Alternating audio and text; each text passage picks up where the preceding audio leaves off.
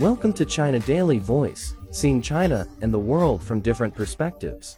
According to the Science Focus, numerous studies have shown that long-term partners tend to look alike.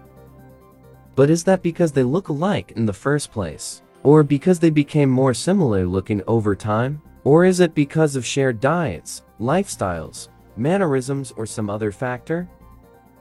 A team of researchers from Stanford University in the US put together a database of pictures of 517 couples, taken soon after getting married and then decades later.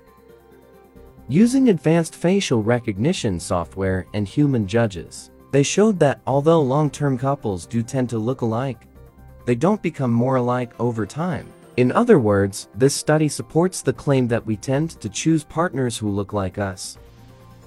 This brings facial appearance in line with other traits such as interests, personality, intelligence, attitudes, values, and well-being which show initial similarity but do not converge over time.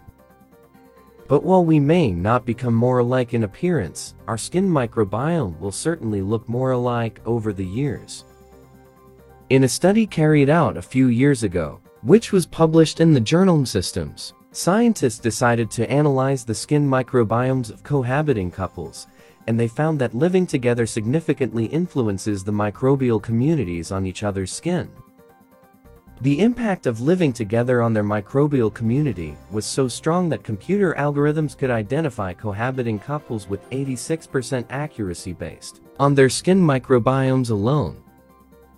The area of the body where cohabiting couples were the most alike, microbe-wise, was the feet. This is not altogether surprising as many of us will pad around our homes barefooted. The results of this research have sparked extensive discussion. Some netizens said, it turns out that we like another self. And others said, the so-called husband-wife looks as that the running in of life has made the husband and wife more and more tacit. That's all for today. For more news and analysis, buy the paper. Until next time.